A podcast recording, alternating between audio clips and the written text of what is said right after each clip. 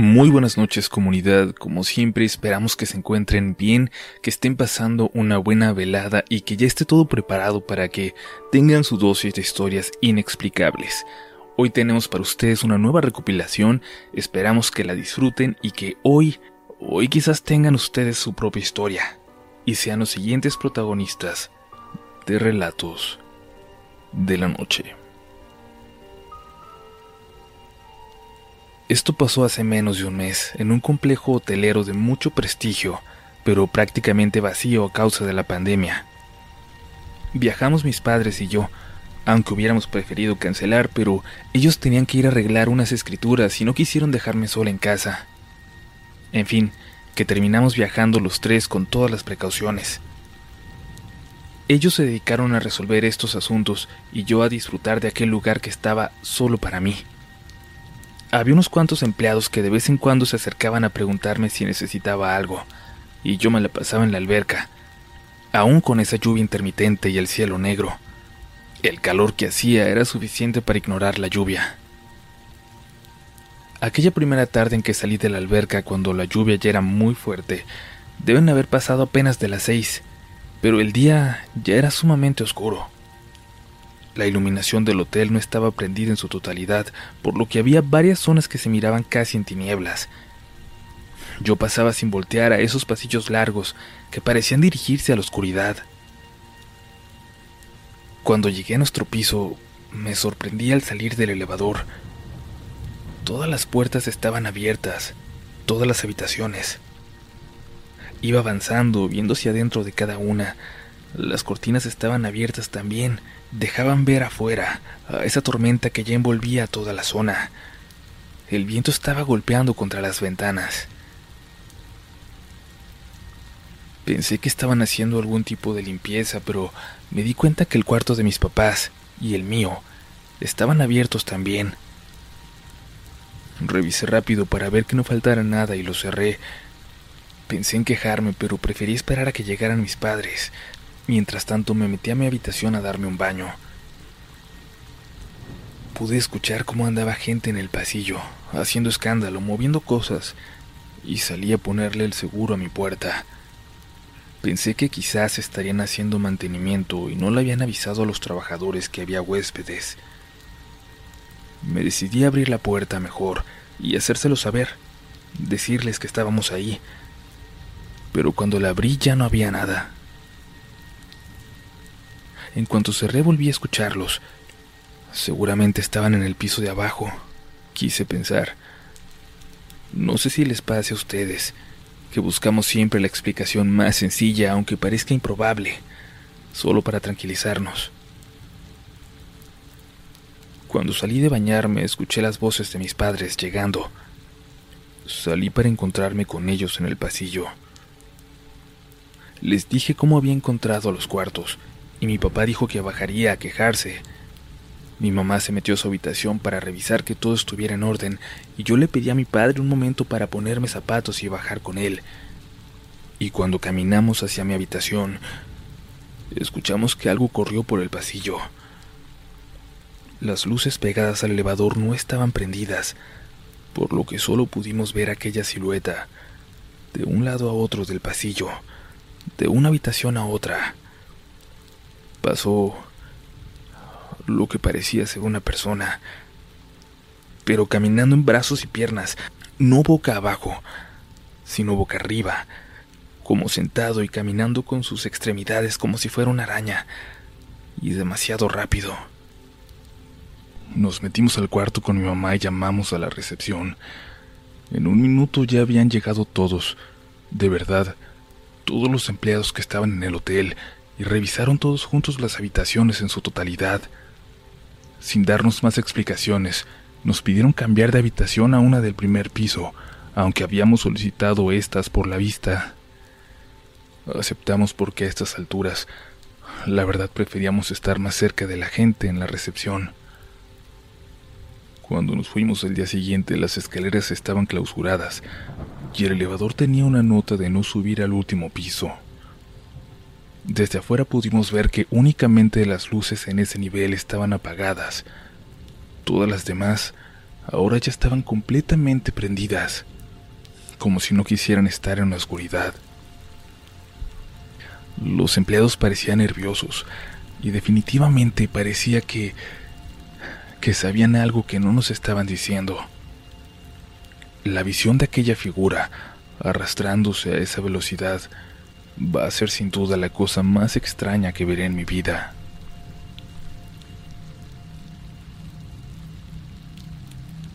Hola comunidad, yo voy a compartirles un relato que me contó un buen amigo.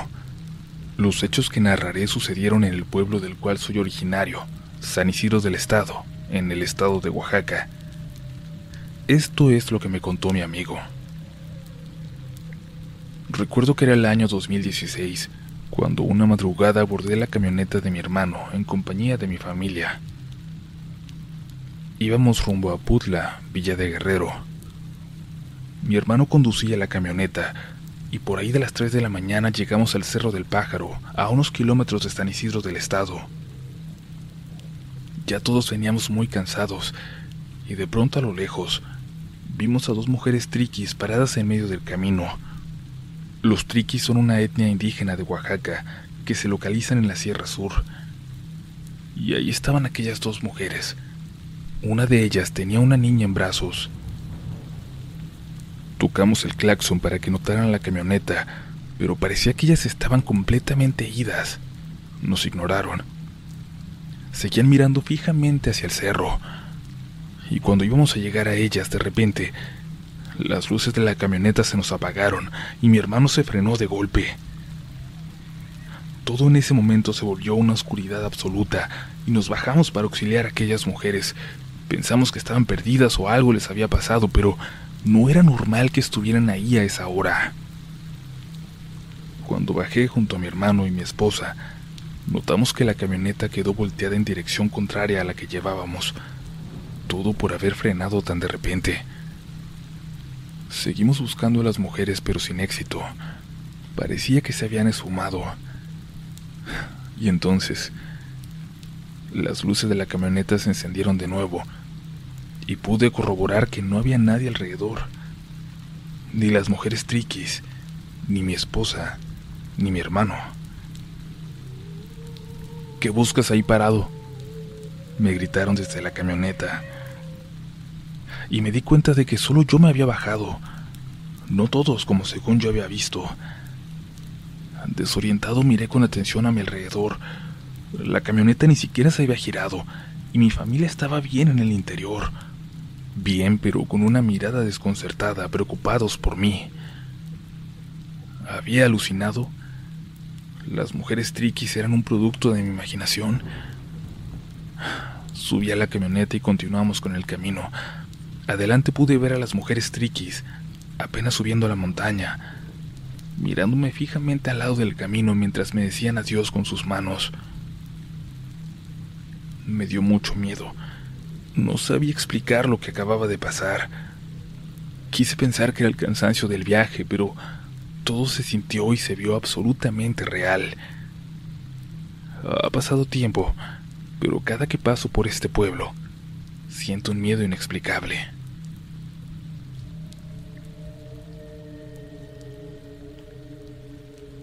Hola comunidad, yo soy de Chile y voy a compartir esta historia aunque pido que mi nombre no aparezca en caso de que este relato se llegue a publicar.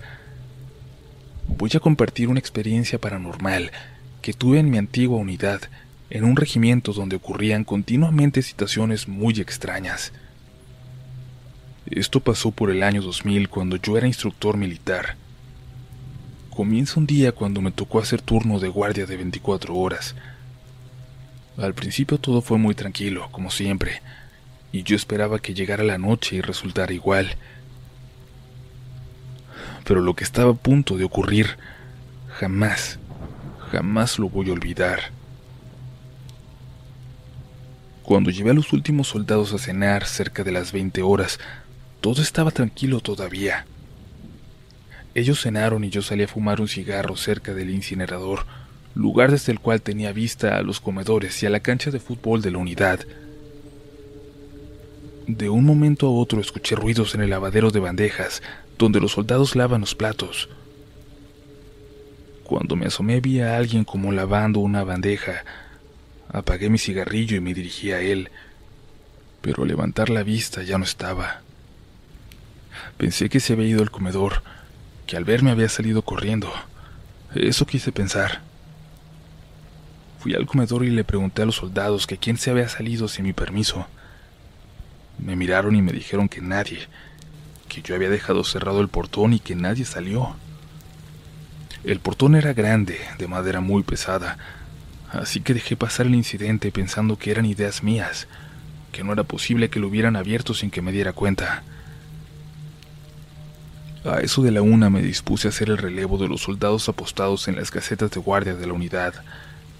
Uno a uno se fueron presentando mientras hacía el relevo y dejaba un soldado que estaba más descansado en cada lugar y les daba indicaciones.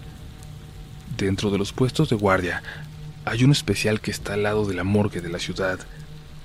En este puesto, dicen, muchos años atrás, un soldado se quitó la vida y desde entonces nadie puede terminar su guardia ahí. Los soldados que se quedaban lo hacían al costado, pero nunca ahí en la garita. Decían que les movían las cosas, que les lanzaban piedras. Era llamado, de hecho, el puesto del cobarde, ya que todos terminaban huyendo. Yo nunca le había dado importancia, y esa noche a las dos me dispuse a caminar por los límites de la unidad. Así podía supervisar a todos en la guardia, y es que no faltaba el que se quedaba dormido. Ya cerca de aquel lugar noté que dentro de los árboles alguien salió corriendo hacia el puesto del cobarde, y me apuré para sorprenderlo, pero para mi sorpresa no había nadie y no había modo de que se hubieran escondido. Simplemente no era posible. Subí para asegurarme de que no hubiera nadie en verdad y seguí caminando, revisando las demás garitas con guardias. Una hora más tarde desperté a los del siguiente turno para que hicieran los relevos. Mientras iban presentando cada uno, llegué al puesto del cobarde. De ahí vi bajar a alguien. Escuché que dijo, centinela de puesto 4, sin novedad. Y casi sin verlo le dije a la cola de mi caballo, lo que quiere decir que se uniera a la fila de la guardia. Pero mientras lo veía alejarse, me percaté de los detalles en ese soldado. Un casco de acero y un uniforme antiguo. Indiqué el alto de repente, gritando, y los soldados en la fila chocaron entre ellos. Empecé a caminar por esta hasta llegar al final, y todos los soldados en ella parecían asustados, estaban pálidos. El último en ella estaba rezando y le pregunté por el soldado del casco de acero. Otro de ellos contestó muy nervioso que este se había colocado al final de la fila y luego se había desvanecido en el aire, como si fuera humo o niebla.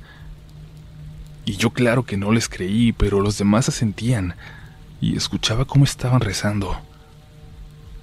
No es broma, se lo juro, mi cabo, dijo uno de ellos, y yo me enojé y los hice avanzar, y volví solo hacia el puesto del cobarde.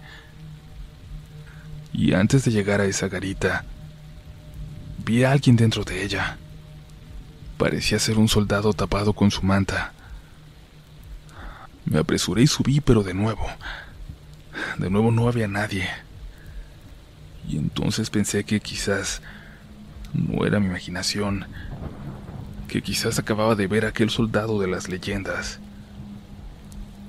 Al terminar mi ronda fui a reportarme con el comandante de guardia y le conté lo sucedido. Es el cansancio, me dijo. Relájate, tómate un café.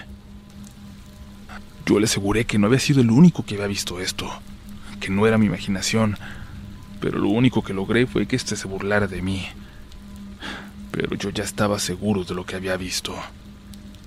Al terminar mi guardia fui al comedor a desayunar y me senté en un rincón. Llegó entonces un suboficial y se sentó a mi lado. Ya me contaron lo que te pasó, me dijo. Yo lo miré enojado y le pedí con todo respeto que no fuera a burlarse de mí. No, no quiero burlarme, me dijo. Yo también lo he visto. Lo he visto correr hacia la garita y subirse, pero cuando subes y revisas no hay nadie. Así que tranquilo, termina tu desayuno y vete a dormir.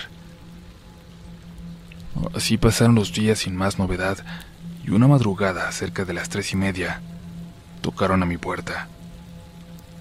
Era el oficial que había hecho guardia conmigo aquella noche. Ya lo vi, me dijo.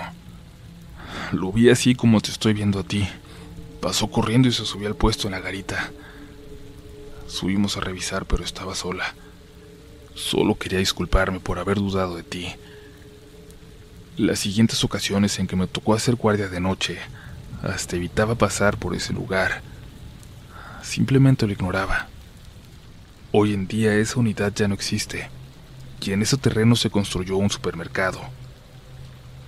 Tengo amigos que trabajan por ahí y me cuentan de las historias, de un alma que pena en ese lugar. Yo solo les digo que es aquel soldado que aún sigue ahí, atrapado en su última morada. Saludos desde San Felipe, Chile. Cuando era pequeña, al parecer, yo podía ver cosas. Veía personas que entraban por la puerta de atrás de la casa y también llegué a ver figuras muy extrañas que se asomaban por la ventana de mi habitación. Sin embargo, esto que me pasó fue cuando ya tenía más o menos 12 años. Estaba feliz en esos días porque tenía una grabadora que me había regalado mi padre y, todas las noches la ponía al rincón de mi cama que daba hacia la ventana para la cocina de mi casa. Ahí me ponía a escuchar música con mis audífonos. Tenía años sin ver nada raro en este entonces. Pasaba mis noches muy tranquila escuchando música, pero en una de estas ocasiones estaba dándole la espalda a la grabadora y me volteé para mirar la hora en la pantalla del aparato. Cuando giré, no creía lo que estaba viendo. Había un señor pequeñito sentado en mi almohada, un duende o eso es lo que creo que era. Era como un viejito muy pequeño, tan pequeño que cabía sentado en la almohada. Tenía zapatos rojos y finalizaban en punta hacia arriba, y su gorro era también de color rojo y puntiagudo. Su cara era como la de un anciano, muy arrugada, y tenía las orejas puntiagudas. Tenía la tez muy morena. Y lo pude ver bien, muy claro, porque en la cocina siempre había una veladora prendida todas las noches y alumbraba mi habitación a través de esa ventana. En ese momento no pude reaccionar.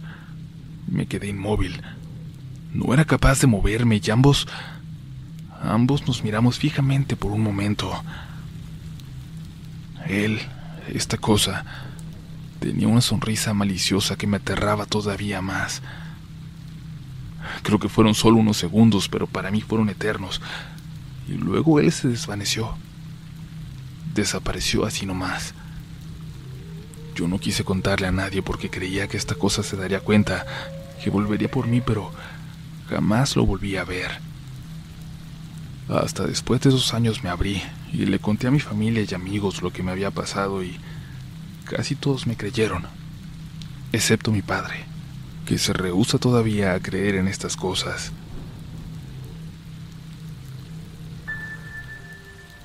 Antes de terminar con este episodio comunidad, saludamos a toda esa gente que nos sigue desde YouTube y que seguramente piensa que todos los episodios que por allá salieron hace tiempo, cuando lo escuchan aquí, son exactamente lo mismo y les recordamos que no es así, que muchas veces se vuelven a grabar, se vuelven a editar, y lo más importante de todo, que aquí en el podcast tenemos la oportunidad de incluir detalles eh, tenebrosos, macabros, que no había forma de incluir por allá, e incluso historias que tocan temas que no podemos tocar en YouTube. Aquí todos los episodios irán sin censura e incluso, como en este caso, incluirán una historia extra. ¿Listos? ¿Listas? Aún queda una historia más en este episodio de Relatos de la Noche. Hola comunidad, ni siquiera sé si una historia como la mía podría publicarse, pero lo voy a compartir de todas formas como una forma de desahogarme. No es que esto me haya pasado a mí, que solo me tocó ser un espectador, pero aún así me ha marcado, me atormenta, me persigue por las noches de insomnio. Cuando mi mamá recibió una muy buena suma por el seguro de vida de mi papá, Sabía que no le quedaba mucho tiempo para aprovecharlo. El seguro era secreto y la suma que recibió también. Y ella decidió entonces invertirlo de la única forma que sabía, comprando terrenos, comprando un terreno para cada uno de sus hijos. Como somos cinco, claro, tampoco alcanzaba para que todos estuvieran bien ubicados, pero mi mamá buscó lugares en colonias de nueva creación, en colonias nuevas afuera de la ciudad. Cuando ella falleció nos llegaron esas notificaciones por sorpresa y bueno, de entre toda la bendición que eso era, yo, de todos los hermanos, fui el que corrió con la peor suerte. El barrio donde estaba mi terreno parecía una apuesta segura, pero para cuando yo lo visité, me di cuenta de que había calles enteras de casas a medio construir, abandonadas. Eso no me ayudaba para nada, pues el camino para llegar hasta allá aún era de terracería. Lo iba a pavimentar el gobierno, al tener un número mínimo de residentes en la zona lo cual se veía bastante difícil de alcanzar. Eso sí, lo bueno del caso es que mi terreno tenía ya las bases de una pequeña casa de dos pisos, pequeña pero con el potencial para estar muy bien distribuida, y sin lamentarme mucho empecé a trabajar en ella, poco a poco. Tenía que trabajar con lo que me había tocado.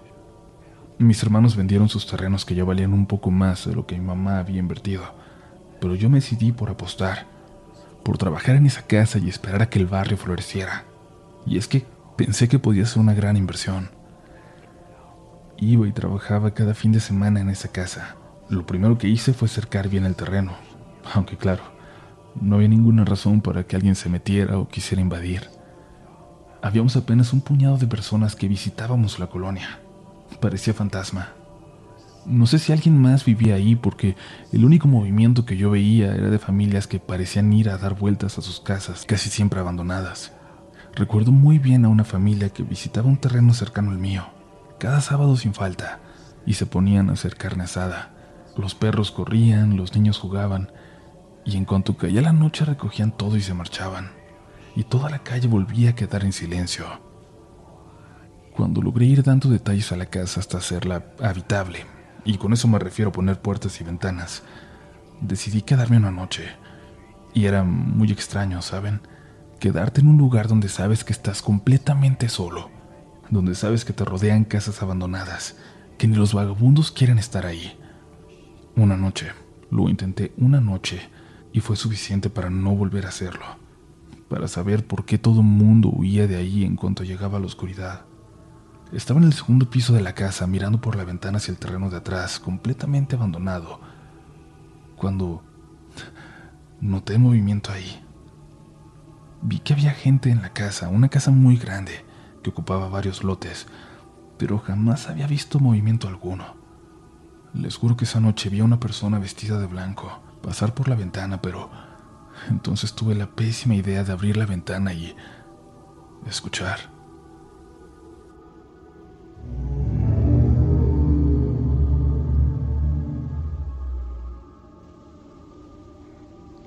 Mucha gente pude escuchar el grito de mucha gente viniendo de ahí, pero raro, seco, como si lo trajera el aire.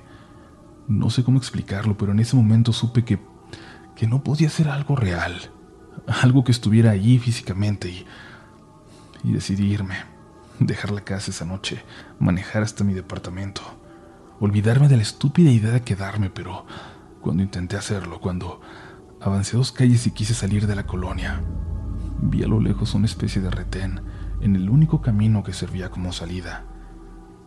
Noté varias camionetas con gente armada y no, no eran policías. Y no me atreví a seguir por ahí, a acercarme, siquiera preguntar si podía continuar con mi camino. Seguramente habría alguna otra salida por el campo, por los caminos, pero no me iba a arriesgar a buscarla de noche.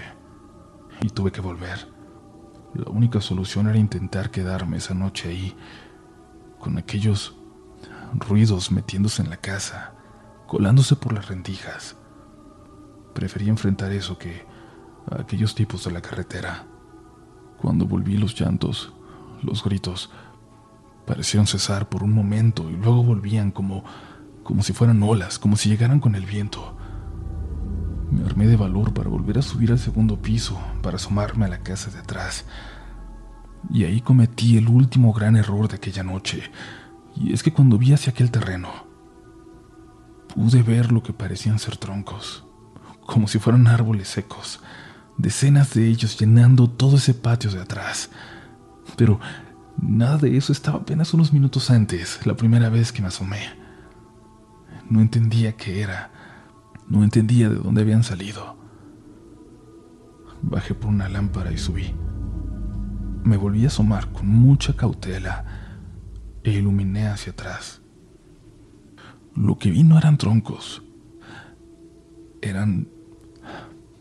no sé, permítanme intentar describir lo que vi, esta visión que no sé si era real, pero eran pedazos de personas, fragmentos de cuerpos, de lo que alguna vez fueron cuerpos, formados como si fueran árboles secos, como si se hubieran juntado los pedazos hasta construir aquella imagen de pesadilla. Pude ver incluso caras. Pude ver caras que estaban llorando, sufriendo, que se movían. No sé cómo desperté en la mañana. Lo primero que pensé fue en una pesadilla, en un sueño extraño que me había hecho desmayarme, pero luego intenté regresar mis pasos.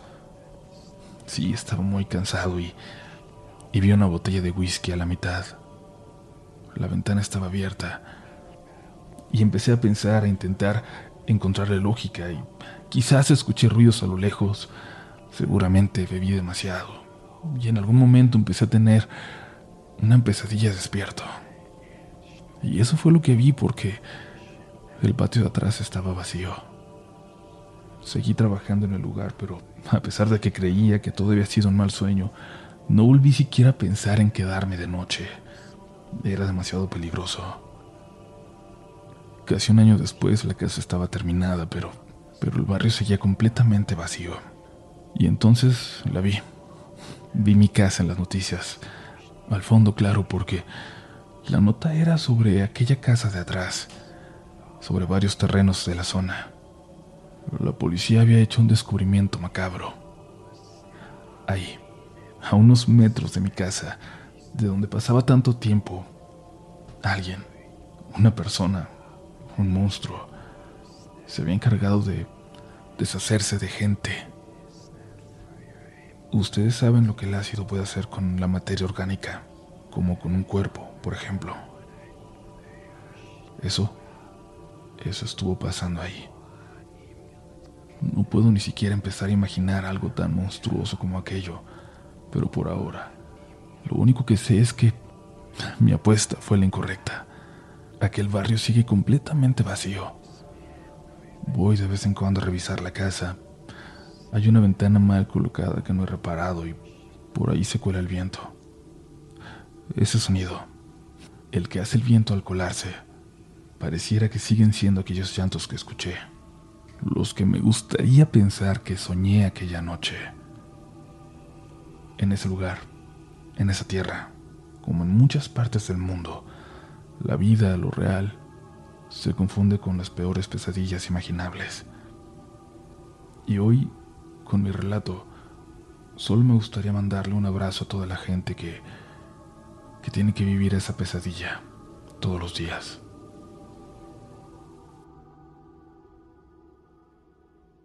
¿Quieres regalar más que flores este Día de las Madres? The Home Depot te da una idea. Pasa más tiempo con mamá plantando flores coloridas, con macetas y tierra de primera calidad para realzar su jardín. Así sentirá que es su día todos los días. Llévate tierra para macetas Bigoro por solo $8.97 y crece plantas fuertes y saludables dentro y fuera de casa. Recoge en tienda y sigue cultivando más momentos con mamá en The Home Depot. Haces más, logras más. Más detalles en homedepot.com diagonal delivery.